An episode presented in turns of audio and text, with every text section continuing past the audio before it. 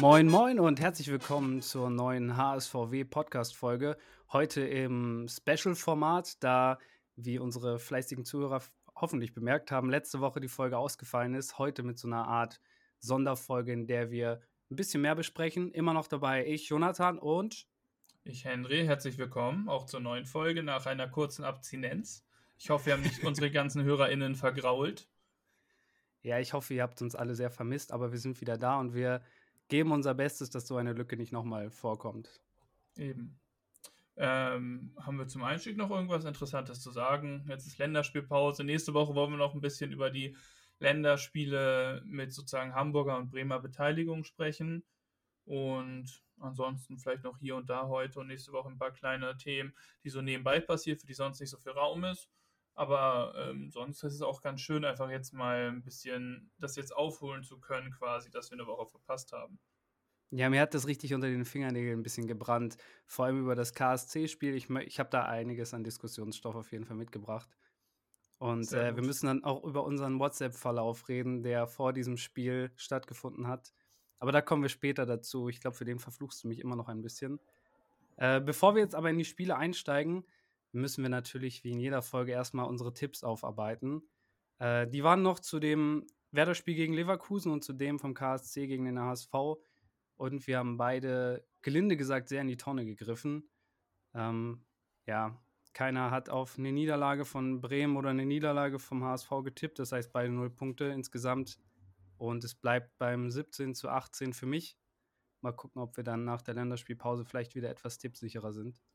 Aber meine ähm, Theorie und meine Taktik der umgekehrten Psychologie killt weiterhin. Also ich schaffe da wirklich ähm, die Bremer wohl aus dem Konzept zu bringen. Also immer wenn ich für die tippe, verlieren sie. Das finde ich gar nicht so schlecht. Ja, ich, ich, finde, ich finde, du solltest ganz dringend damit aufhören. Du solltest mal wieder dann gegen Bremen tippen, damit da wieder ein paar gute Ergebnisse vom Laster springen können. Ja, beim Weil nächsten Spiel, wo wir nächste Woche zukommen, werde ich da vielleicht nicht drum herum kommen, wenn ich irgendwelche Punkte haben möchte. Naja, fangen wir mal an dann mit der ersten Niederlage von, von Werder jetzt äh, von vor, schon vor zwei Wochen. Äh, da hat Bremen in Gladbach gespielt. Oh Gott, hat Bremen zu Hause gegen Leverkusen. Jetzt komme ich schon selber durcheinander. Ja, so weit ist das nicht auseinander, aber trotzdem ist es nicht der gleiche Verein, Jonathan. Ganz knapp daneben. Äh, ja, und hat Bremen unterliegt zu Hause Leverkusen 2 zu 3. Ja, insgesamt ein wohl ja, dominantes Spiel von Leverkusen, was im Endeffekt Bremen zurecht verliert, aber in der Art und Weise auch unglücklich, wie die Tore fallen. Ähm, ja, wie hast du das Spiel wahrgenommen? Ich habe das Spiel, also es ist ein sehr ungünstiger Zeitpunkt in der Saison, um gegen Leverkusen zu spielen, auf jeden Fall. Das kann man festhalten. Was die Bremer auch angeht, was glaube ich, die Grippewelle war da auch schon ein bisschen in Gang, soweit ich mich erinnere. Ansonsten ja. hat Bremen eigentlich sehr, sehr gut dagegen gehalten, ähm, haben gut versucht, sich zu etablieren. Aber das ist halt so, es gibt halt ein paar Waffen bei Leverkusen, die du auch vor allem in dem Spiel gemerkt hast, die kann man, also die sind in der Bundesliga eigentlich fast nicht zu verteidigen. So ein Frimpong, wenn der in Form ist, auf der gleichen Seite wie Diaby, das sind halt einfach zwei Waffen, die wirklich ähm, die wirklich irgendwie ganz, ganz, ganz katastrophal sind, finde ich. Ja, also ich meine, du hast es ja schon angesprochen, bei Bremen, also auf der einen Seite hast du diese Leverkusener Qualität, wo man jetzt ja auch diesen Spieltag gesehen hat gegen Bayern. Die Jungs sind einfach aktuell sehr stark drauf. Ähm, und dann kam noch zu, dass die Grippewelle bei Bremen angefangen hat. Ich meine, sie ist ja gegen Gladbach dann noch stärker geworden, aber auch schon gegen Leverkusen musste Bremen dann auf den Kapitän Friedel verzichten. Ähm, Groß ist ausgefallen, der vorher Stamm-Sechser gespielt hat. Bittenkurt ist ausgefallen. Also da hatte man auch schon die ersten ja, einfach wichtigen zentralen Spieler, die, die nicht spielen konnten und dadurch natürlich große Lücken entstanden sind, die man schnellstmöglich dann irgendwie versucht hat zu kompensieren.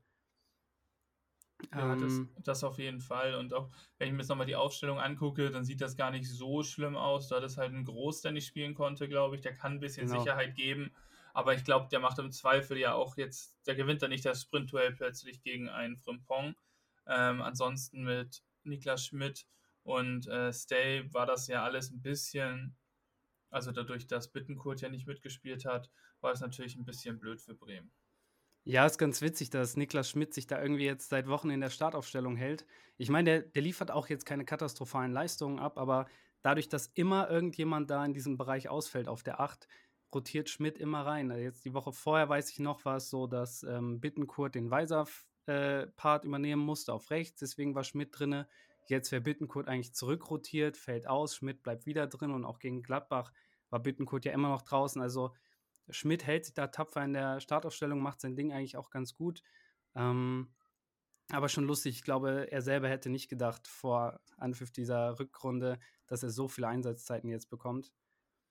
Hm, gucken wir aber mal genau auf das Spiel. Also, ja, das Spiel beginnt, Leverkusen ist, ist besser, hat vereinzelte Chancen, werden gefährlich, Bremen immer nur punktuell mal mit Ansätzen, ähm, aber insgesamt ein sehr zerfahrenes Spiel ähm, mit Vorteilen auf jeden Fall für die Leverkusener Seite. Und dann so das Mittel, womit Bremen hier, finde ich, in dem Spiel hauptsächlich gefährlich wird, sind dann hohe Bälle, äh, einfach in die Spitze rein. Die schlägt dann meistens Velkovic, der diesen zentralen Part in der Innenverteidigung übernimmt und bereitet dann, ähm, ich glaube, es ist eine Duck-Chance, bereitet er einmal vor und dann ja, leitet er so aber auch das 1 zu 0 für Bremen vor, was dann etwas überraschend kommt äh, weil Schmidt den Ball dann mit dem Kopf ablegen kann auf Stay, der legt zu Füllkrug, der lässt den Ball noch einmal klatschen und dann ja, steht Dux da im 1 gegen 1 gegen äh, Radetzky und macht das 1 zu 0.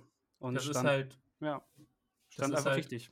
Genau das, was Bremen dann auch, glaube ich, braucht, ist, dass sie halt neben Füllkrug noch jemanden haben mit Dux, der jetzt auch endlich anfängt, mal konsequenter hintereinander auch die Tore zu machen. Also äh, Füllkrug war ja schon die ganze Saison Killer, aber wenn er dann nicht funktioniert hat, hat man auch gesehen, da läuft es bei Bremen dann auch nicht. Aber jetzt, wo Duxch halt auch noch diese Rolle spielt und aus dem Nichts quasi im Zusammenspiel mit ähm, Füllkrug Tore kreieren kann, ist es natürlich was, was Bremen extrem weiterhilft. Und was ich auch gut interessant finde, ist halt nicht nur dieses Spiel, sondern wir erinnern uns auch das Spiel gegen Stuttgart zum Beispiel.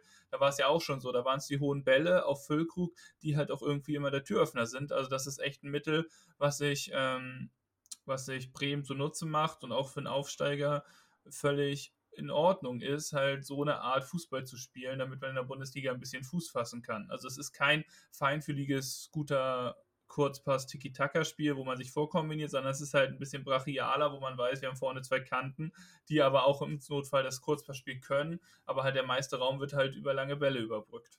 Ja, ich finde es super interessant, weil ähm, das ist ja generell so ein Mittel in der Bundesliga mittlerweile, dass man ein, eine Anspielstation vorne hat, die man mit hohen Bällen füttert und dann will man ganz schnell auf die zweiten Bälle pressen und die dann für sich gewinnen. Ich meine, Mannschaften wie Mainz oder Freiburg machen das ja genauso. Ähm, und deswegen, ich, ja, Bremen geht genau diesen Weg und es klappt seit Wochen gut. Genau so kommt Bremen zu den Torchancen, meistens dann über einen Füllkrug, der einfach in zentraler Position super schwer zu verteidigen ist im Kopfball. Und dadurch ja, entsteht im Endeffekt auch wieder dieses Tor. Wir haben es gesagt, langer Ball nach vorne und dann, ja, Duxch jetzt endlich wichtig. Wir kommen später ja auch beim Gladbach-Spiel dann nochmal genauer auf ihn, aber der Junge, der hat seine absolute Form gefunden in der Bundesliga und beweist, dass auch das Format hat, ein Bundesliga-Stürmer zu sein. Genau, das hatten ja auch, glaube ich, dann auch ähm, die ganzen Tore jetzt bestätigt in der Rückrunde, wo halt vielleicht ein Füllkrug nicht mehr das in der Konsequenz machen kann wie in der Hinrunde. Muss man aber auch sagen, auch da war vorher so, dass es einige Chancen gab, ähm, auch für Bremen. Und nach dem 1 zu 0 wurde es aber so, dass äh, Leverkusen dann den Druck erhöht hatte und erst noch eine gute Chance nicht nutzte. Ich glaube, Loschek war das. Genau, Loschek hat es nicht geschafft und dann aber das 1 zu 1 ähm, hatte Bakker dann, glaube ich, gemacht, ne? nach einer Frimpong-Flanke. Ja, der nagelte das Ding absolut unhaltbar unter die Latte. Ähm, da auch, klar, es ist verdient, dass Leverkusen das 1-1 macht, aber wie es dann fällt, ist halt doch ein bisschen glücklich, weil, ähm, ja, Frimpong flankt den Ball rein und der rutscht quasi irgendwie durch alle durch, sodass Bakker am Ende dann da ja, frei zum Schuss kommt. Selber, glaube ich, in dem ersten Moment ein bisschen überrascht ist, dass der Ball da überhaupt durchkommt und den trifft er dann halt wunderbar. 1-1 unhaltbar. Und dann würde ich sagen, für Bremen immer noch fast eher glücklich, geht man mit einem 1-1 in die Pause, so von den Spielverhältnissen her. Äh, Vorteile Bremen, äh, Vorteile Leverkusen, Bremen hält dagegen. Ähm, ja, so geht man dann mit einem 1-1 in die Pause. mit klaren Vorteilen für Leverkusen. Ja, und dann hatte es ja eigentlich Bremen sich, glaube ich, auf die Fahnen geschrieben, in der zweiten Halbzeit dann ein bisschen besser zu werden und ähm, auch kam auch gut aus der Kabine. Ich hatte mir jetzt notiert, also es gab, ähm, also die haben Druck gemacht und Stay, oh, Entschuldigung, und Stay hatte sogar da eine Chance, ähm, ein Tor noch zu machen, kurz nach der Halbzeit, was nicht gelang. Und dann hatte Bayer wiederum, glaube ich, wieder ähnlich wie beim ersten Tor, es einfach sozusagen ein bisschen erzwungen und ähm, durch sehr glücklich abgefälschten Schuss von Frimpong gegen Stark das 2 zu 1 gemacht, ne? Ja, ganz kurz nochmal zu Stay. Da, das war ja wieder genau das, worüber wir gerade geredet haben. Einfach ein langer Ball nach vorne. Und über diese Bälle ist Bremen zu den großen Chancen hier in dem Spiel gekommen. Und da wieder riesengefährlich, wenn Stay den macht, wird das wahrscheinlich ein ganz anderes Spiel. Aber ja, wie du sagst, Leverkusen hat dann einfach in dem Moment das Spielglück auf ihrer Seite. Und ähm, ja, Frimpong setzt sich da gut auf Außen durch. Der Junge ist eh aktuell so bärenstark drauf und mit Diaby zusammen ähm, ja, sind die beiden kaum zu halten aktuell. Und dann hat Frimpong Glück, weil ich glaube, stark ist es, der den dann irgendwie mit dem Arm, glaube ich, so ganz komisch abfälscht. Und dann kullert der Ball da rein, ist dann auch unhaltbar, weil Pavlenka schon in die andere Richtung unterwegs ist. Und dann, ich glaube, so circa so 60. Minute war das, ja, steht es 2-1 für Leverkusen. Und für einen Bremen ist das ja quasi ein Horrorszenario, weil jetzt müsstest du eigentlich öffnen gegen eine Mannschaft wie Leverkusen und dann lächeln dir quasi so ein Diaby und ein Frimpong schon ins Gesicht und sagen so, ja, kommt doch. Und dann überlaufen wir den Jungen. Ja, das war so der Moment, wo, wo mir dann auch schon klar war, das könnte vielleicht jetzt auch noch ein bisschen höher werden. Ja, aber da hatte dann ähm, die Reaktion, die dann Bremen gezeigt hat, war ja trotzdem gut. Sie haben es geschafft, nochmal ins Spiel zurückzukommen, haben sich nicht aufgegeben, hatten dann, glaube ich, auch noch ein paar Chancen, ähm, aber es nicht geschafft, jetzt nochmal den, den Ausgleich zu machen. Aber dann fiel ja auch eigentlich schon kurz vor Ende, wo dann, glaube ich, alle schon dachten, das kann ich auch so sagen, auch wenn Bremen schon ein paar Comeback-Qualitäten die Saison bewiesen hat. So ein 3 zu 1 dann in der 83. Minute ist schon was, wo man dann sagt, das Spiel ist eigentlich vorbei. Ja, ich glaube, da hat keiner mehr groß dran geglaubt, vor allem weil Leverkusen einfach zu stark ist.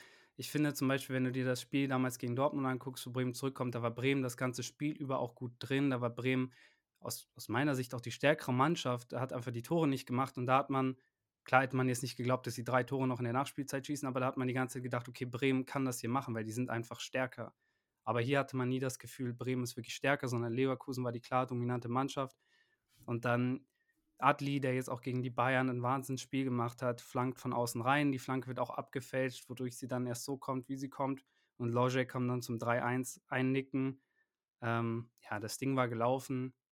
Aber immerhin noch schön für die Statistik, dass Werder dann durch einen klaren Handelfmeter wenigstens noch dann in der Nachspielzeit das 2 3 durch Füllkrug erzielt und so ein bisschen Ergebniskosmetik betreibt, aber ja, hauptsächlich einfach für, für die Statistik, auch mit Blick auf vielleicht Torschützenjäger. Ähm, ja, ganz nett, dass Füllkrug den dann noch macht und mittlerweile dann bei 15 Toren steht. Genau, das war dann nochmal ein schöner Abschluss für Bremen. Ähm, insgesamt eine Niederlage, die auch, glaube ich, völlig in Ordnung geht. Ähm, da hat Bremen vielleicht einfach auch das nötige Glück nicht gehabt, aber Leverkusen war auch einfach die bessere Mannschaft insgesamt. Und Bremen hat trotzdem zwei Tore gemacht und musste sich aufgrund der Leistung auf jeden Fall nicht zwingend vorwerfen ähm, und konnten dann auf die nächste Woche gegen Borussia Mönchengladbach blicken. Ja, was, was ich jetzt noch, um, um dieses Spiel auch so abzuschließen, ähm, was ich mir überlegt hatte letzte Woche schon, das, was dann halt durch die ausgefallene Folge nicht zum, zum Tragen kam, aber ähm, man hatte gena danach genau die Situation, die man auch in der Saison hatte, als Bremen abgestiegen ist. Man hatte den 24. Spieltag war vorbei und Bremen hatte 30 Punkte und äh, das war exakt die gleiche Ausgangsposition wie vorletzte Saison, als Bremen dann noch runtergegangen ist. Und äh, damals hat man dann in den restlichen zehn Spielen nur noch einen einzigen Punkt geholt. Den hat Bremen jetzt auch mittlerweile. also noch sind wir nicht äh, im sicheren Ufer. Ich habe jetzt irgendwo gelesen, dass im Schnitt 33,3 Punkte reichen. Also rein mathematisch sollte im Normalfall jetzt ein Sieg dann noch reichen, aber ja, ich will es nicht ja beschreien. Mal, können ja mal gucken, ähm, ob der Sieg, ne, du hast es ja eben schon gespoilert, mit dem einen Punkt gegen Gladbach, sonst hätte ich da jetzt gesagt, ob die drei Punkte vielleicht schon gegen Gladbach dazu kamen. Aber du hast es gespoilert, kamen sie nicht. Und Bremen kann eigentlich auch in dem Spiel, äh, oder was heißt auch, Bremen kann in dem Spiel sehr, sehr froh darüber sein, dass überhaupt ein Punkt mitgenommen werden konnte. ähm, weil Gladbach da wieder mal gezeigt hat, wieso Gladbach dieses Jahr nicht das Gladbach ist, was man von vor ein paar Jahren kennt und einfach Chancen um Chancen um Chancen von Leuten wie Thüram und Hofmann äh, nicht nutzen kann, sodass Bremen Punkt aus Gladbach entführen kann. Ja, ähm, das, das Gladbach-Spiel, das war, ich fand es verrückt, die zweite Halbzeit, was Gladbach da alles liegen gelassen hat. Ich würde nicht sagen, dass es im Endeffekt dann komplett unverdient ist, dass Bremen hier mit einem Punkt rausgeht, weil wenn du einfach zu doof bist, vorne deine Chancen zu machen, dann darfst du dich auch nicht beschweren, wenn der Gegner effektiv zurückschlägt. Bremen hat nochmal dieses super torgefährliche Duo mit Füllkrug und Duxch vorne drinstehen und ähm, die sind jederzeit gefährlich und dann musst du die Führung ausbauen. Ähm, weil vor allem in den Schlussphasen hat Bremen jetzt über die ganze Saison hin gezeigt, sind sie brandgefährlich. Und da ist Gladbach einfach ein bisschen selber schuld. Und am Ende äh, wären sie ja sogar fast noch in den maximalen Bruch reingeraten, als Bremen dann noch diese Kopfballchance hatte. Also klar, das wäre dann absolut unverdient gewesen, aber ja, im Endeffekt würde ich sagen, ein hart erkämpftes Unschieden, was nicht komplett unverdient ist, äh, wenn man auf die Statistiken guckt, aber natürlich mit klaren Vorteilen für Gladbach. Naja, also die Statistiken angucken, 21 zu 8 Torschüsse, wo auch die Qualität, also auch in der ersten Halbzeit war es ja auch schon so, dass äh, Gladbach da in Form von ähm, Tyram mindestens zwei Dinger hat, wo man sich denkt, Junge, du hast ein WM-Finale mitgespielt, eins der Dinger musst du eigentlich machen. Ähm, ja, über den kämpferischen Einsatz und da Gladbach zu doof war, hast du recht. Ähm, da würde ich vielleicht dann auch sagen, ja, es war dann nicht unverdient, dass man den Punkt mitnimmt. Aber ich glaube, Gladbach muss sich eher ärgern darüber, dass sie nicht drei Punkte geholt hat, als Bremen sich ähm, ärgern oder kann sich eher ärgern, als Bremen sozusagen ähm, unglücklich sein kann, dass sie keine drei Punkte geholt haben. Ja, also, klar, wenn du, wenn du so ja. spät einen Gegenttreffer kassierst zum Ausgleich, dann bist du immer unglücklich, egal wie die Spielverhältnisse. Selbst wenn Werder vorher Gladbach an die Wand gespielt hätte, wäre Gladbach dann traurig, wenn sie in der Minute dann noch den Ausgleich kassiert hätten. Ähm, aber ich finde, man muss das alles auch, dieses Spiel auch wieder in dem Rahmen sehen, dass Bremen wieder große Ausfälle zu beklagen hatte. Ähm, Bremen konnte das Startelfdebüt vom 17-jährigen Kia, äh, bei dem Namen, ich, ich verhaspel mich da immer, äh, Kia Rodia, so wird er ausgesprochen, äh, gefeiert, der in der Innenverteidigung ran durfte mit 17. Der ist jetzt aktuell auch für die U19 von Italien unterwegs. Ähm, dann groß wieder ausgefallen, Bittenkurt immer noch, ähm, äh, immer noch nicht einsatzbereit. Ähm, und dann auch noch am Spieltag selber Pavlenka sich krank abgemeldet, sodass Zetra ebenfalls zu seinem ersten Startelfdebüt in der Bundesliga für Bremen kam. Also wieder viel rumrotiert worden, viele Krankheitsfälle.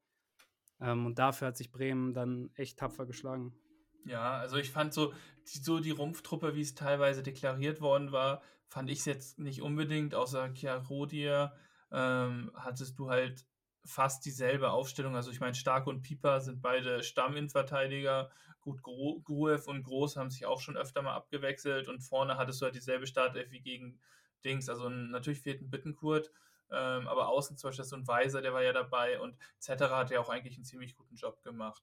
Ja, ähm, klar, also es war ja auch, es war ja auch vorhin allen klar, dass Tetra jetzt keine, keine Niete ist. Der hat ja in der zweiten Liga für Bremen auch einige Spiele schon gemacht und hat in Bremen generell den Ruf, spielstärker am, mit dem Ball zu sein, ist aber halt leider 10 cm, glaube ich, kleiner als Pavlenka. Und ich glaube, beim, 0, äh, beim 1 zu 0, wo wir gleich auch noch drauf zu sprechen kommen, äh, hätten diese 10 cm vielleicht noch einen Unterschied gemacht.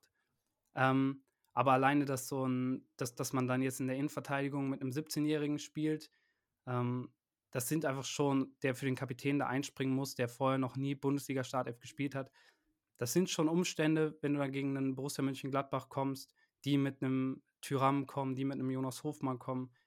Das sind schon für einen Aufsteiger dann echt ein paar Nackenschläge, die man erstmal verkraften muss. Ja, das stimmt. Ähm, kommen wir dann noch mal kurz ins Spiel rein. Erste Halbzeit geht ja noch 0-0 aus. Da gab ja. es halt diese eine Mega-Chance, wo Tyram am Fünfer frei steht nach einer wunderschönen Vorarbeit von Hofmann und es nicht schafft, den Ball an Zetterer vorbeizubringen. Äh, da hat Zetterer sich auf jeden Fall schon ausgezahlt, dass der gespielt hat. Ähm, ja, Wahnsinnsparade. Ja, Wahnsinnsparade, den muss Thüram machen. Danach gab es eine strittige Aktion, wo äh, Hofmann gegen Füllkrug in Zweikampf geht. Hofmann spielt sowohl Ball als auch Gegner. Äh, ist wahrscheinlich eine 50-50-Ding, also diesmal halt wirklich. Ähm, aber Füllkrug sagt ja selber, dass man den nicht geben muss. Aber ich glaube, wenn er ihn gibt, dann ist das genauso ein 50-50-Ding. Also wo man auch dann diskutieren würde, ob es einer ist. Aber ich finde es eigentlich im Sinne des Fußballs gut, dass das kein Elfmeter war, ähm, aufgrund des Beispielens von ihm. Ja, aus meiner Sicht ist es zwar schon so, dass Hofmann als erstes Füllkrug wegcheckt und danach den Ball spielt. Äh, das ist schon in dieser Reihenfolge passiert, aber ich kann völlig nachvollziehen, dass man sagt, das ist jetzt kein hundertprozentiger Elfmeter. Im Moment habe ich mich total darüber geärgert, weil es wurde ja nicht mehr überprüft oder irgendwas. Ich dachte, ey, wenn das schon so eine strittige Szene ist, wo man jetzt selbst im Nachhinein sagt, sind wir uns nicht ganz sicher, dann lass den Schiedsrichter doch wenigstens einmal drauf gucken, weil wie wir jetzt auch beim Bayern-Spiel gesehen haben, das ist nicht immer schlecht, wenn man dann vielleicht nochmal einen zweiten Blick drauf ja, hat. Ja, aber es war ja keine hundertprozentige Fehlentscheidung. Also bei dem Bayern-Spiel war es so, dass er zweimal gelb gegeben hat für eine Schwalbe, ja. wo es zweimal ein Elfmeter war. Und hier war das einfach ein Kann-Elfmeter. Und wenn wir jetzt anfangen, jeden solcher Zweikämpfe immer nochmal angucken zu lassen, dann können wir in Zukunft ja äh, äh Stadionbesuche von drei, vier Stunden einplanen. Ja, wird vielleicht ein bisschen intensiver und längere Nachspielzeiten. Aber natürlich auch immer nur für die Vereine, für die man selber ist. Das ist ja, ja sowieso das, klar. Das, ist selbsterklärend. Andersrum ist auch klar, steh auf, spiel weiter. So, ne? aber, der hat sich angestellt. Ja. Ähm, aber was ich da auch interessant fand, der Spieler Kone, ich finde, ähm, der ist echt, also ich finde ihn super interessant, richtig guter Spieler. Aber äh, auch mit Blick auf die Woche vorher, der ist so ein bisschen sehr verspielt, wie leicht er da in dieses Dribbling reingeht und äh, dann gegen Stay den Ball verliert, das ist schon sehr fahrlässig. Und dann mhm. für Bremen in dem Moment natürlich Pech, dass das dann nicht so bestraft wird und ähm, es weiterhin 0 zu 0 steht. Ja, es bietet sich ja manchmal immer an. Also ich glaube, ich weiß, wo du diese Informationen und diese Worte so her hast. Ähm, aber ja, das habe ich mir auch gedacht. Also das hatte ich mir auch noch aufgeschrieben. Kone ist da oft ein bisschen leichtfertig, was halt in so einer Situation in der Gladbach ist, im Niemandsland, wo die Fans auch ein bisschen sauer sind, einfach nicht gut zusammenpasst. Ähm, genau, dann in der ersten Halbzeit gab es dann noch eine Chance für Thuram, die auch wiederum ziemlich gut war. Der taucht plötzlich frei im Strafraum auf, will ihn dann so mit der Hacke über Cetera lupfen, misslingt ihm komplett und das passt auch ein bisschen zu Thuram in der ersten Halbzeit. Also absolut glücklos und ja. Wo ich mir auch gedacht habe, warum macht er, also ich habe in der Szene gedacht, so, warum versucht er den Ball so? Weil das ist ja irgendwie gefühlt die schwerste Version, den Ball da Richtung Tor zu spielen. Das machst du ja eigentlich nur, wenn du so super selbstsicher äh, bist und denkst, ja, Mann, bei mir klappt gerade alles. Aber vor allem auch mit der Chance, quasi, die der dann noch im Rücken hatte, die er auch vergeben hat, fand ich, ist das schon sehr fahrlässig, wie er da auch vorgegangen ist. Hm, und dann geht man jetzt in der Halbzeit und ich weiß es nicht mehr genau, aber ich glaube, Gladbach hatte irgendwie Expected Goals Wert von, weiß ich nicht, 1,52 oder sowas. Und Bremen hatte einen auf jeden Fall von 0, irgendwas in der ersten Halbzeit. Und ähm, da hat dann auch der Kommentator gesagt, so von wegen so, ja, äh, Gladbach viel, viel stärker, Bremen kommt nicht nach vorne. Fand ich auch schwierig, weil die Bremer Großchancen sind halt dann nie zum Abschluss gekommen, aber waren ja da. Also zum Beispiel der, das Füllkrug-Ding oder das Weiser-Ding, also wo Weiser dann über außen durchkommt, in die Mitte legt und dann ähm, verpasst Stay, weil ich glaube, Itakura hat den noch ähm, abgefälscht, den Ball. Und dann wird der Ball ja nochmal von außen reingebracht. Ähm, also das sind ja zwei, zwei Flanken von außen rein, die sehr gefährlich durch den Strafraum gehen. Klar sind das dann, schlägt sich nicht im XG-Wert ein, aber ja, trotzdem gefährliche Situation auch auf Seiten der Bremer. Ja, insgesamt haben wir da halt ja trotzdem äh, eine sehr unausgeglichene Seite, aber du hast natürlich recht, das ist bei Expected Goals ja auch immer so eine Sache für sich. Ne? Also wie schafft man das, äh, das abzubilden, weil das ja wirklich nur um die Abschlüsse geht. Aber tatsächlich geht man in die Halbzeit, also ich habe jetzt hier mal ein Beispiel rausgesucht, Bremen hatte zur Halbzeit einen Expected Goals Wert von 0,18 und ähm, Gladbach von 1,88. Also es wird ja überall ein bisschen anders gezählt, aber so als Orientierung ja. sagt er schon, dass im Reinen, was Abschlüsse angeht, war Gladbach deutlich stärker. Und Auf jeden Fall. machen sie auch direkt nach der Halbzeit dann besser, sogar Tyram. Und da meinst du jetzt, kommt Zetterer ins Spiel mit einem kleinen Fehlerchen? Ja, also ich meine, also natürlich fängt der Fehler erstmal bei Weiser an, der den Ball irgendwie relativ unbedrängt in die Beine von Hofmann eigentlich spielt. Der macht das dann wunderschön. Mit der Hacke legt ihn nach hinten. Tyram zieht nach außen und hat dann eigentlich eine gar nicht so gute Schussposition. Ist ja außerhalb des Strafraums, vor ihm noch zwei Innenverteidiger. Kia, äh, Gott, dieser Name. Kia Rodia äh, rutscht dann auch noch so ein bisschen weg. Dadurch wird der Raum dann offen, aber der Ball schlägt dann schon ziemlich direkt neben äh, etc. ein. Äh, sieht alles ein bisschen unglücklich aus. Ich, ich glaube, dass ein ähm, dass es auf jeden Fall Torwerte in der Bundesliga gegeben hätte, die den gehalten. Ich glaube auch Pavlenka hätte den halten, weil der einfach auf der Linie was Reflexe angeht, der stärkere Torwart ist von beiden. Ähm, kann man natürlich jetzt nicht im Nachhinein nachweisen und ich will Zetra jetzt im Endeffekt auch keine Vorwürfe machen, weil der hat in so vielen anderen Situationen so bärenstark gehalten. Ähm, jetzt diese eine knifflige Situation passiert also, dann halt. Ich finde, wenn er dran ist, muss er ihn auch haben in der Situation, weil er halt wirklich nicht so ins Eck geht, da sieht er sehr unglücklich aus. Ähm, aber insgesamt hat sich Tyram das Tor erarbeitet und Zetterer hatte vorher schon so gut gehalten. Und er ist halt nun mal auch der Ersatztorwart. Ne? Aber wie du auch sagst, andere Goalkeeper der Bundesliga halten den Ball. Ähm, mhm. Und davor nochmal Weiser mit diesem schlimmen Fehlpass, schöne, Vor schöne Vorarbeit von Hofmann dann mit der Hacke, aber trotzdem insgesamt ähm, für Bremen einfach mega unnötig, das Gegentor zu bekommen, weil man einfach durch Weiser und dann auch ein bisschen durch Zettere einfach zweimal so dachte, so, das muss jetzt ja nicht sein. Also mit ein bisschen mehr Glück, nicht mehr Glück, also weniger Unfähigkeit ist es dann ja in den beiden Fällen, ähm, fällt das Gegentor vielleicht nicht. Ja, man war einfach ein bisschen enttäuscht, weil Gladbach hat vorher so große Chancen ausgelassen und dann geht so ein Ball rein. Dann denkst du dir so, ah, okay. Vorher hätte man es ja verstanden bei diesen großen Chancen, aber dann, die überlebt man irgendwie, um dann am Ende den Treffer dann durch so einen Distanzschuss zu kriegen, ist dann natürlich ärgerlich. Aber das ist dann auch irgendwie, damit wird so ein bisschen eingeläutet, dass Bremen die Sportart wechselt und absolut anfängt, schwimmen zu gehen. Mhm. Äh, Gladbach überrennt Bremen irgendwie in dieser Sequenz des Spiels.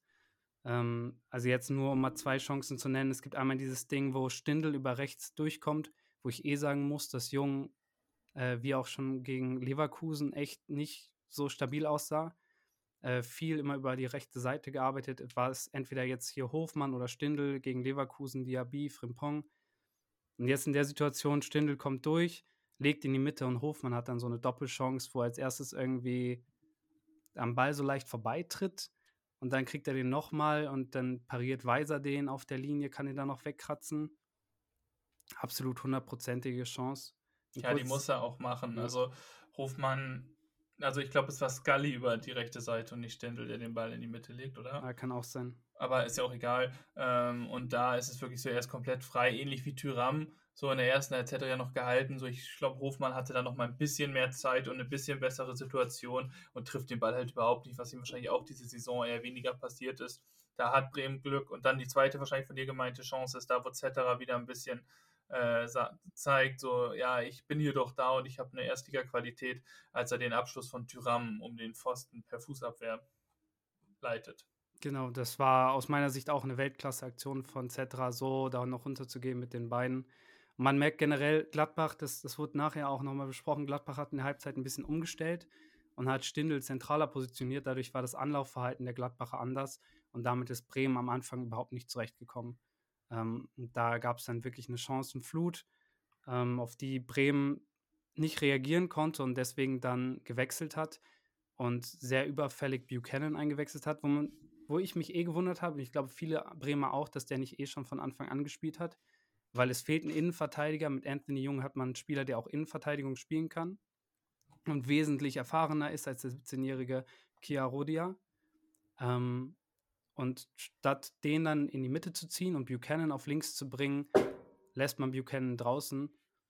Ähm, und man hat gesehen, nachdem er drinne war, Buchanan ein super Spiel, aber mit Buchanan kommt vor allem Schmid auch ins Spiel und mit dem dreht sich das ganze Blatt so ein bisschen. Genau, Schmid äh, bereitet dann ja auch das Tor vor von Duxch zum 1 zu 1, ähm, wo Duxch nach einem wunderschönen Pass von Schmid auf den Torwart zuläuft, äh, also erst Itakura umkurvt, dann Omlin mehr oder weniger umkurvt und dann ins leere Tor einschiebt und quasi für Bremen aus dem Nichts das markiert, was genau das ist, was ich auch vorher angesprochen hatte, dass Bremen jetzt auch zwei Leute hat, die vielleicht mal aus dem Nichts ein Tor machen können. Ja, was aus deiner Sicht ist das ein Torwartfehler? Nein. Torwart, also er sieht halt sehr ungünstig aus ähm, und unglücklich aus. Aber ein reiner Torwartfehler würde ich nicht sagen ich glaube, er unterschätzt halt so ein bisschen, wie nah Itakura noch am Geschehen ist, weil Dux braucht ja ein bisschen, um diesen Ball zu verarbeiten und in der Zeit holt Itakura ja auf. Und ich glaube, Omlin hat das Ganze einfach falsch eingeschätzt, dass das jetzt wirklich ein 1 gegen 1 wird und hatte gar nicht so auf dem Zettel, dass Itakura sich da noch so einschalten kann in diesen Zweikampf. Ja, ja, es ist halt so ein Kann-Ding. Natürlich, er sieht nicht glücklich aus, aber ich würde ähnlich wie bei Zetera nicht sagen, dass es ein Fehler war. Es war einfach was, wo er sagt, am guten Tag reagiert ja. ein Torwart da anders, aber man weiß ja auch nicht, ob dann trotzdem vielleicht ein Tor fällt oder was auch immer, ne?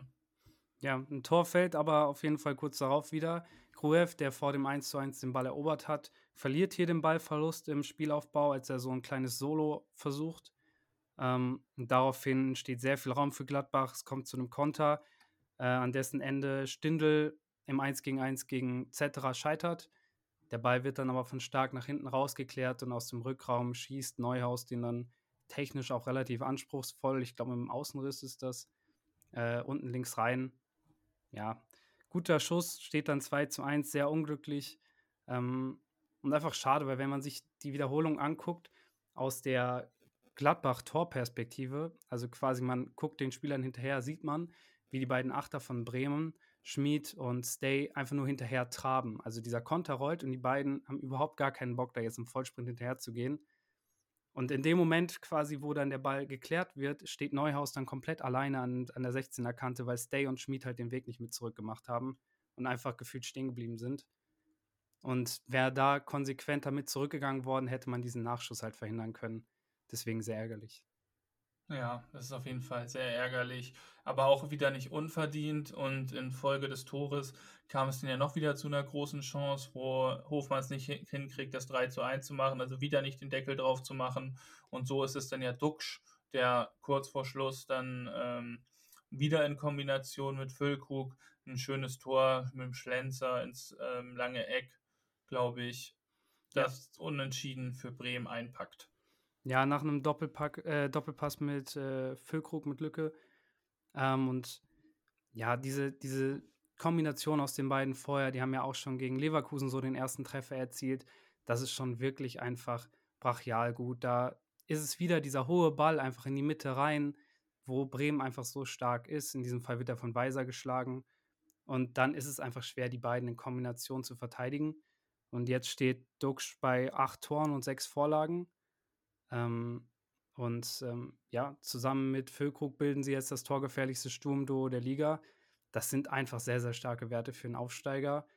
Und ähm, ich bin mal gespannt, ob dann vielleicht in der Transferperiode nicht nur Füllkrug uns verlässt, sondern vielleicht Dux direkt hinterhergeht. Ja, da können wir gespannt sein. Interessenten wird es auf jeden Fall geben. Ja, weil heute sind viele Artikel äh, groß geworden, dass Dux halt eine Ausstiegsklausel über, ich glaube, siebeneinhalb Millionen besitzt. Und keine Ahnung, wenn ich jetzt ein Premier League Club wäre und noch einen okayen zweiten Stürmer brauche, das ist jetzt keine Rieseninvestition. Ja, man muss ja auch wissen, ob er da Lust drauf hat. Genau. Aber insgesamt für Bremen ist jetzt der eine Punkt aus den zwei Spielen okay. Ähm, nach den Spielverläufen und so weiter und mit der Krankheitswelle. Und jetzt kam aber dann auch vielleicht die äh, Länderspielpause zum genau richtigen Zeitpunkt. Und da können wir dann ja nächste Woche drauf ansetzen und dann über auf das nächste Spiel blicken. Ja, das äh, hast du sehr gut zusammengefasst. Die Pause braucht Bremen jetzt. Werner auch sehr emotional nach dem Spiel gewesen ähm, und gesagt, wie stolz er auf seine Truppe ist, so dass er auch mit diesem Rumpfkader jetzt äh, das geschafft hat, wenn man da mal auf die Bank guckt. Da waren ja auch welche aus der A-Jugend einfach dabei.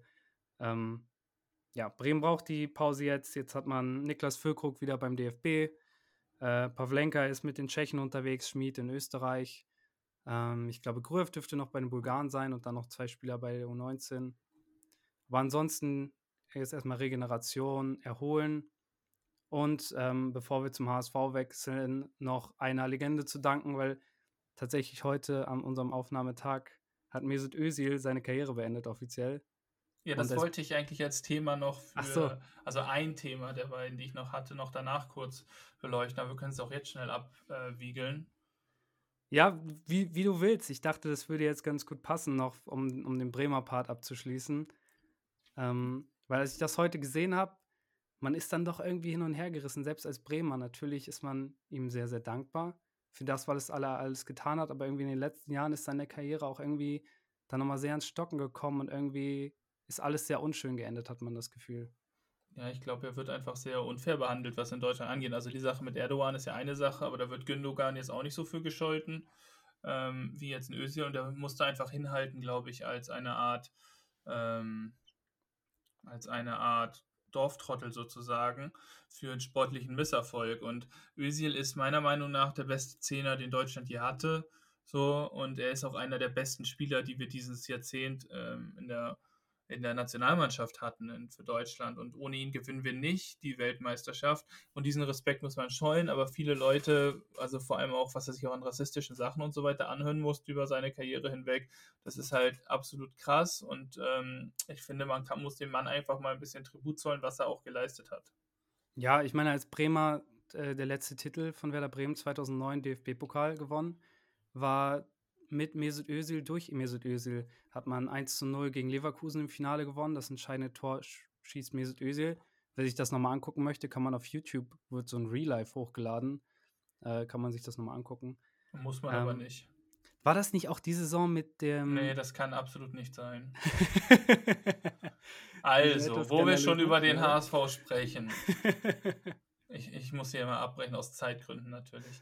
Ähm, der HSV. Ganz schnell weggelaufen. Ja. Äh, apropos weglaufen, dem HSV ist auch ein Sieg weggelaufen. Und zwar vorletzte Woche beim Spiel gegen den KSC in Karlsruhe. Ähm, und das vor allem aufgrund einer ersten Halb Halbzeit, wie, ähm, wie, wie, wie Walter formuliert hat, mit der schlechtesten HSV-Leistung, die wahrscheinlich in diesem Jahrtausend jemals stattgefunden hat. Ähm, ja, ich würde aber eher sagen, das Ganze, weil ich dir um 11.49 Uhr geschrieben habe, richtig gutes Wochenende für den HSV, kurz vor Spielbeginn. Und äh, du mir noch geantwortet hast, sag das doch jetzt nicht. Und ähm, zur Einordnung, vorher war schon klar gewesen, Darmstadt hatte verloren, Heidenheim eine Unentschieden gespielt. Das war die Chance für den HSV, äh, sich oben quasi abzusetzen und auf den ersten Tabellenplatz vorzurücken. Und ich hab's, es, jetzt Bremer, es tut mir nicht leid, aber ähm, für dich tut es mir leid. Weil ja, ich hab's dann doch sehr gejinxt. Ja, das war mir aber klar, sobald du es geschrieben hast und ich wusste auch, solche Spiele gewinnt der HSV nicht. Ähm, kommen wir schnell zur ersten Halbzeit. Wir können, also die beiden HSV-Spiele, da kann man wirklich wenig zu verlieren, außer ein bisschen aufregen über die Tore selber. Karlsruhe macht ein super Spiel, sie pressen den HSV früh, der HSV kommt überhaupt nicht damit klar. Äh, Karlsruhe drückt sie komplett in ihr Muster rein. Erst Nebel mit einem schönen Tor, wo, es, äh, wo der HSV einfach im Aufbauspiel überhaupt keinen Zugang findet. Dann das 2 zu 0 durch Jensen. Dort ist es auch so, dass der HSV da plötzlich Sachen macht, auch wieder, was absolut nicht. Äh, also, wenn du so spielst, willst du auch nicht in die erste Liga aufsteigen. Und der HSV wird einfach ähnlich wie in Heidenheim überrannt und findet einfach überhaupt nicht ins Spiel und kann froh sein, dass Schleusener zwar noch das 3-0 macht, aber dass es nicht so ist, dass der HSV noch höher verliert. Ja, man muss ja echt sagen, einzelne Spieler vom HSV standen so komplett neben sich. Vor allem jetzt mal, ohne ihn jetzt für alles verantwortlich zu machen, aber einfach nur als Beispiel, äh, Jonas David, der zwei Tore, glaube ich, war es, mit verschuldet, dann noch dieses, dieses Riesending vorbereitet, wo ähm, wo ich glaube, Schleusener querlegt und Kaufmann am leeren Tor quasi vorbeischiebt. Ja, genau. Ähm, also einfach nur symptomatisch. Da waren echt einige Spieler dabei, auch Muheim, der mit diesem Katastrophenpass vom 13-0 zurück, ähm, die einfach komplett neben sich standen. Auch so ein bisschen unerklärlich eigentlich nach den starken Leistungen in den Wochen zuvor. Genau, unerklärlich. Es war auch ein bisschen so ein, also für Karlsruhe hat natürlich auch alles gepasst, aber der HSV konnte froh sein, dass man auch mit 0 0 in die Pause geht. Nach den beiden Wechseln von Montero für David und Mikel Broncis für Katterbach musste der HSV auch schon zweimal reagieren und kam dann tatsächlich auch ein bisschen besser aus der Halbzeit. Ja, ich meine, Glatze macht dann ja wirklich relativ schnell eigentlich das 3 zu 1, stochert er da irgendwie nach einer Ecke über die Linie. Ja. Ähm, und man hatte so ein bisschen das Gefühl, ja, vielleicht startet jetzt wieder diese Aufholjagd, die man dem HSV in dieser Rückrunde einfach zutraut. Aber der KSC war weiter da, hatten ja auch noch vereinzelt Chancen, auch wenn natürlich im Vergleich zur ersten Halbzeit da deutlich die Luft jetzt äh, weniger war und mehr raus war. Genau, dann ist es so, dann steht es 3 zu 1. Der HSV schafft es nicht, ähm, nach dem Anschlusstreffer sofort weiterzumachen. Nun ist es dann aber so, dass, und das schreibt sogar der Kicker, eigentlich ein Karlsruher, der Ex-HSVer Kaufmann, eigentlich zwingend gelb-rot sehen muss. Sieht er nicht. So, weil der Schiedsrichter nochmal irgendwie ähm, die Karlsruhe-Brille aufhat, wie er dieses Spiel einige Male einfach hatte, vor allem in der zweiten Halbzeit. Was der da für sich zurechtgepfiffen hat, war wirklich eigentlich ein ziemlich schlechter Witz. Felix Zweier, sind Sie es? Nee, ich glaube, es war nicht Felix Zweier, warte. ich muss noch mal kurz schauen, wer genau das war. Aber das war wirklich, also, äh, das war noch so ein Foul, da kommt er zu spät im Mittelfeld gegen Montero und da muss er die Ampelkarte für sehen. Und der Schiedsrichter macht sich einfach damit überhaupt keinen Gefallen. Also Sascha Stegemann hat auch eine 5 vom Kicker bekommen. Zitat Kicker hätte Kaufmann zwingend gelb-rot zeigen müssen. Und dann ähm, noch das zweite, wozu wir gleich kommen, unbegreiflich, wie er trotz VAR Einsatz äh, das Handspiel von Gondorf vom 4-2 übersah. Also eine abgrundtief desolate Schiedsrichterleistung, die sich genau mit dem ähm, Part, was der HSV auch geleistet hat. Und dann fällt halt, gibt es da keinen Platzverweis, Kaufmann wird ausgewechselt, der HSV kommt halt nochmal ein bisschen ran und macht das 3 zu 2, nochmal durch Glatzel. Ähm, danach dachte man, okay, jetzt kann es nochmal sein, der HSV drückt halt auch wirklich, nur dann durch die gelb-rote Karte für Montero war es dann endgültig gelaufen. Und dann macht Schleusener nach einem klaren Handspiel, also wenn das kein Handspiel ist, weiß ich nicht, was ein Handspiel ist, vor allem in der Torentstehung, wo er den Ball nicht mal am Körper hat, sondern ihn ja sozusagen in der Bewegung nach vorne spielt. Aber da war der Schiedsrichter damit beschäftigt, dem HSV ähm, rote Karten zu verteilen und Stegemann pfeift hoffentlich nie wieder ein Spiel des HSV. ja, ich glaube, Walter wird sich sehr dafür einsetzen. Ich meine, der sieht dann ja auch noch glatt rot. Ja. Ähm, war dann, ich, ich glaube, Sperre nur für ein Spiel, ne? Nur jetzt ja. ähm, gegen Kiel gewesen, ja. Genau. Ähm, und dann endet wirklich ein actionreiches Spiel. Man hat sechs Tore gesehen, zwei rote Karten. Äh, laut, laut mehrerer Meinung hätten es auch drei rote Karten sein müssen. Aber ähm, ja, endet dann 4 zu 2 für den KSC und HSV echt ähm, ein sehr, sehr bitteres Wochenende, weil die Chancen einfach da waren, so viele Punkte gut zu machen. Und äh, ja, man dann auf diese Weise das Spiel verliert. Ja, genau. Also das war einfach eine Chance, aber es war mir irgendwie klar, dass man die nicht nutzt. Karlsruhe hat auch irgendwie ja immer den HSV noch gefressen. Also die denken ja, dass wir da irgendwie eine Rivalität am Laufen haben.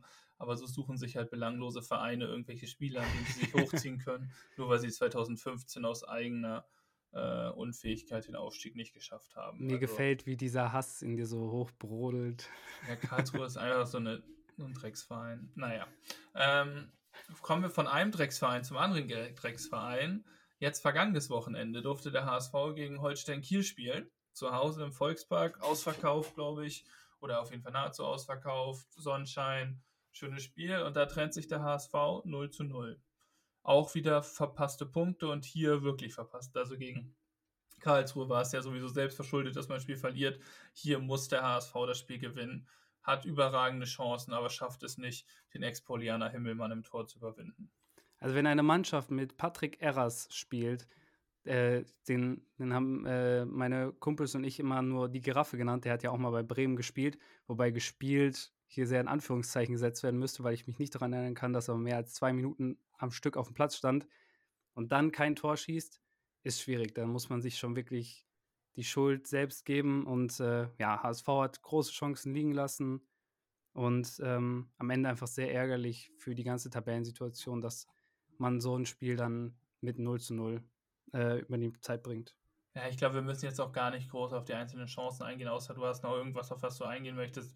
Es waren halt einfach Tore, äh, Chancen nach Chancen nach Chancen. Ähm, Kiel ist sowieso so ein Studierendenverein, die irgendwie versuchen, die sagen immer Nordderby zu dem Spiel von sich aus, wo der HSV sagt, sag mal, ihr habt mit dem Derby gar nichts zu tun. Das einzige Nordderby, was es gibt, ist halt mit Werder Bremen. So, dann haben wir noch das Stadtderby und sonst gibt es das halt nicht und die versuchen sich da künstlich aufzubauschen. Ähm, die Statistiken 24 zu 5 Torschüsse für den HSV ähm, sprechen Bände und es war einfach ein gebrauchter Tag und der HSV hat einfach vorne kein Ding reinbekommen. Aber immerhin im Vergleich zum Spiel gegen Karlsruhe deutliche Verbesserungen und wieder auch offensiv viel besser stattgefunden, nur leider kein Tor gemacht. Ja, ich würde zumindest positiv auch noch herausheben. Defensiv stand man ja eigentlich relativ sicher. Es gab da irgendwie mal so eine Chance von Holtby, glaube ich, dem Ex-HSVler. Ähm, noch erste Halbzeit, aber ansonsten eigentlich keine Riesenchancen für Kiel.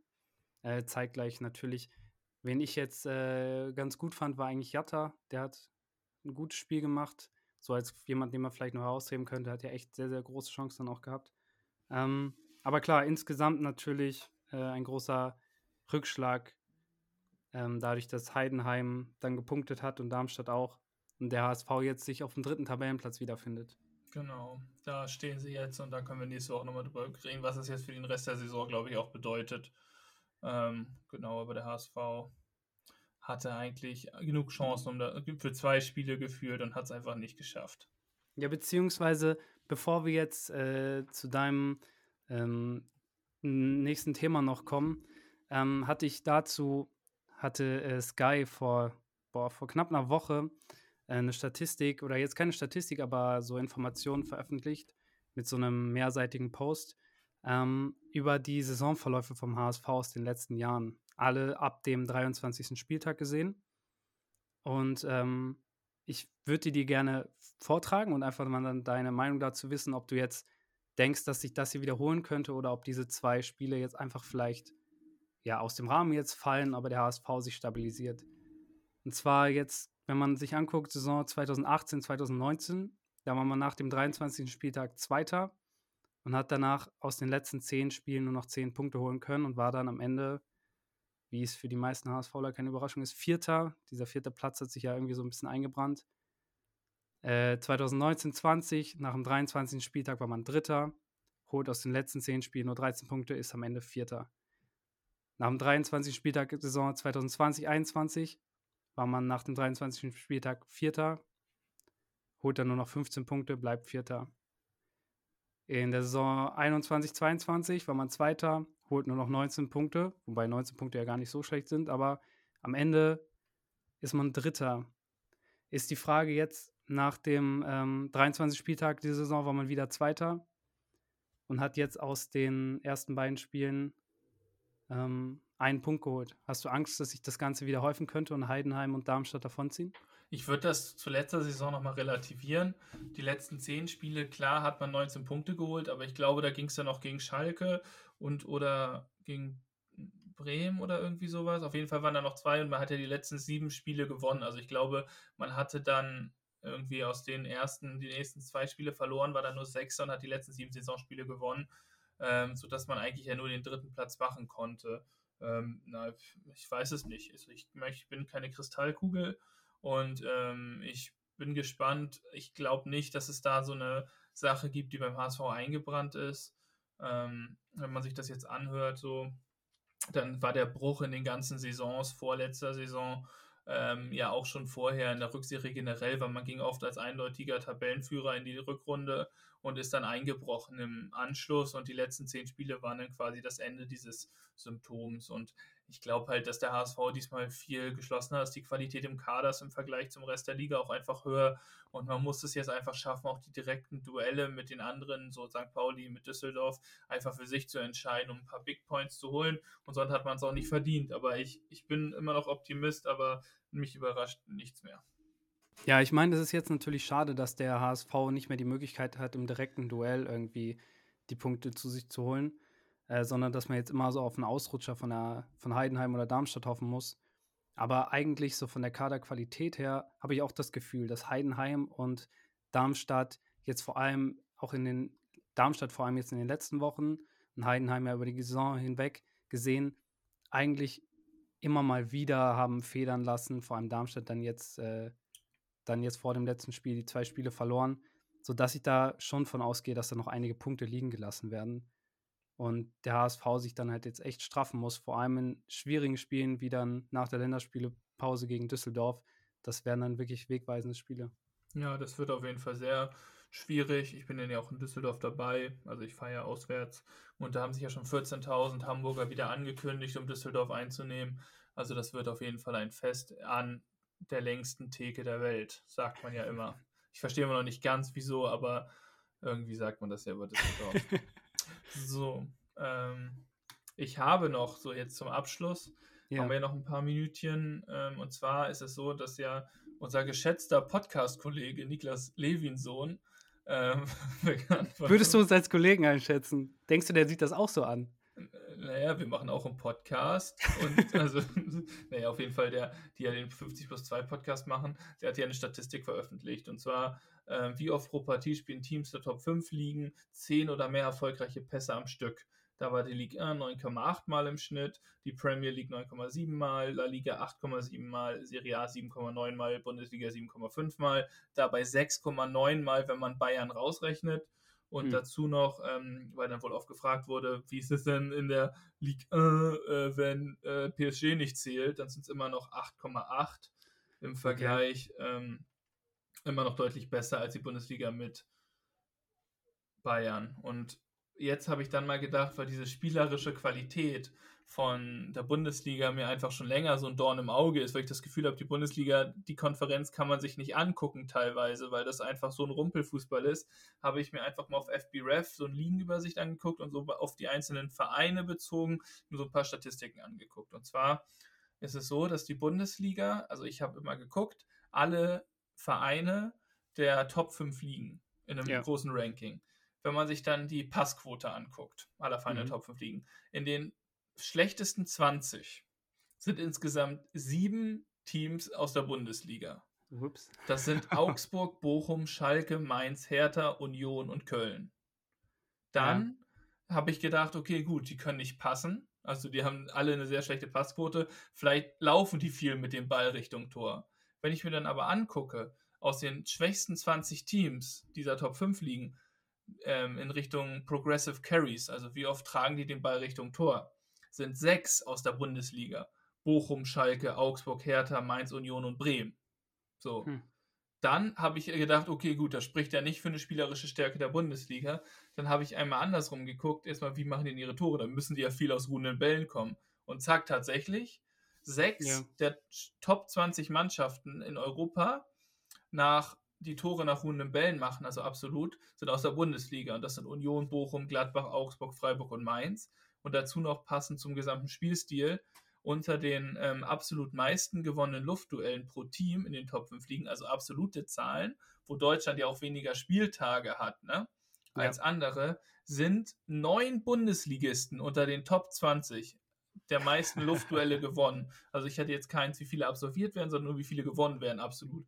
Und das sind Union, Bochum, Gladbach, Augsburg, ach nee, sorry, falschen. Union, Mainz, Bochum, Freiburg, Augsburg, Schalke, Hertha, Werder und Köln. Und da mhm. habe ich mir nur gedacht, das sind so ein paar Statistiken, die einfach zeigen, dass diese spielerisch, also die Bundesliga ist einfach wirklich, das hatten die bei 50 plus 2 ja auch noch ein bisschen, ähm, äh, ein bisschen so drüber geredet. Wenn du dir diese Spieler anguckst, das ist verkommen zu einer Liga, wo du sagst, egal ob du jetzt, also bei Aufsteigern ist das ja immer eine Sache und bei Teams im Tabellenkeller. Aber ein Union Berlin ist, ja. wenn du, wenn die das Spiel machen müssen, massiv überfordert, hat man jetzt in der Euroleague auch gesehen.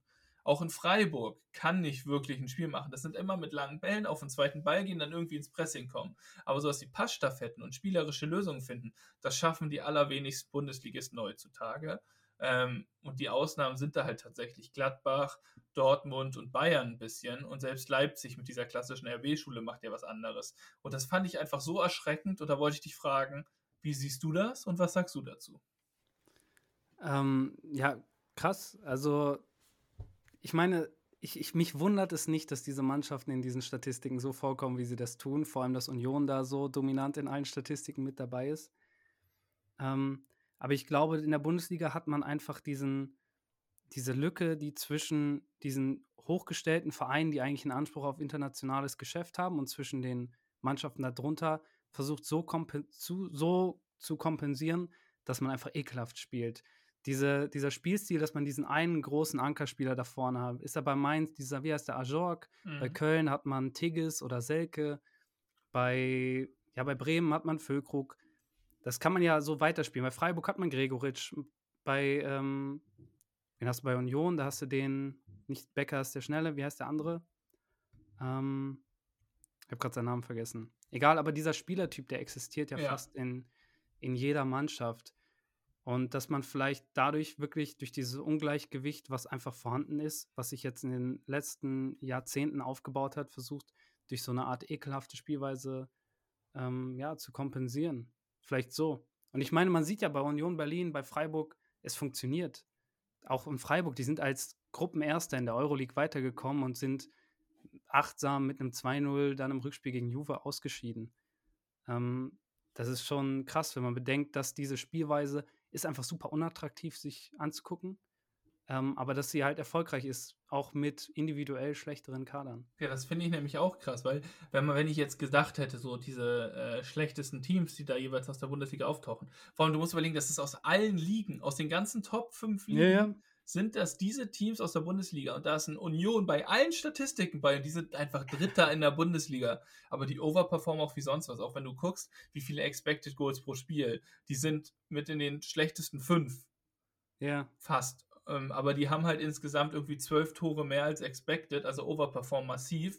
Ähm, aber das fand ich halt so krass und da muss man sich auch wirklich die Frage stellen, wo ist da die Bundesliga irgendwann falsch abgebogen? Und ich glaube tatsächlich, der Schlüssel dazu ähm, verkauft eigentlich Dosen mit Energy Drink drinne und hat den deutschen Fußball dementsprechend auch anscheinend geschadet, weil vor Leipzig war das ein anderer Fußball, der teilweise gespielt wurde.